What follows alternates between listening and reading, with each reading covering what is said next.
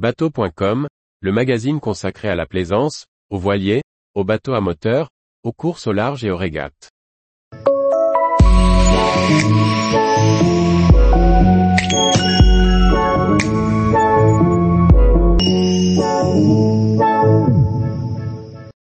Pourquoi dit-on catamaran et trimaran, et non bicoque et tricoque?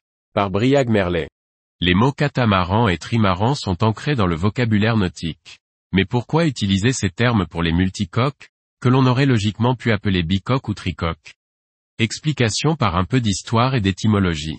La construction navale occidentale traditionnelle fait la part belle depuis des siècles au monocoque, un terme probablement anachronique pour parler de navires anciens, la question du nombre de coques étant alors absente. Mais les expéditions successives ont permis aux explorateurs d'ouvrir le champ des connaissances en découvrant de nouvelles formes de bateaux. C'est probablement de l'un de ces voyages qu'est venue l'idée à William Petty de concevoir le premier catamaran, qu'il ne nomme alors pas ainsi, au début des années 1660. Le terme apparaît pour la première fois, en anglais, dans le livre de William Dampier, Voyage aux terres australes, à la Nouvelle-Hollande, sous la forme de catamaran. Il décrit ainsi les bateaux, sur la côte de Coromandel, on les appelle catamarans. Il s'agit d'un ou deux rondins, parfois d'un bois léger, si petit, qu'il ne transporte qu'un homme dont les jambes et le fondement sont toujours dans l'eau. En français, on trouvera, pour commencer, les formes catamaron, catimaron et cantimaron, avant que la forme anglaise ne prenne le pas. William Dampier décrit une forme de radeau observée en Nouvelle-Hollande et autour du golfe du Bengale, qui pourrait s'apparenter à des multicoques rudimentaires.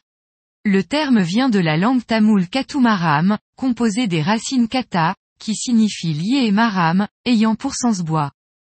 Si l'on s'en tient à l'interprétation littérale, le nombre de coques compte peu.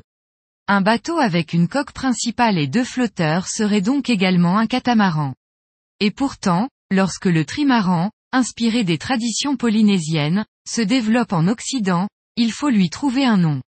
C'est un barbarisme issu du mot catamaran qui prend le dessus, en remplaçant cata le préfixe signifiant trois. Attesté en 1952 en français et 1949 en anglais, il est au départ condamné par quelques figures comme Jean Mérien. Le terme est aujourd'hui incontesté. D'autres néologismes ont vu le jour depuis, suivant le cours des inventions des architectes navals, avec l'arrivée de quadrimarans à quatre coques ou de pentamarans à cinq coques. À l'heure où le multicoque prend tant de place dans le nautisme, il était temps de rendre hommage à l'héritage des Tamouls dans la plaisance. Tous les jours, retrouvez l'actualité nautique sur le site bateau.com. Et n'oubliez pas de laisser 5 étoiles sur votre logiciel de podcast.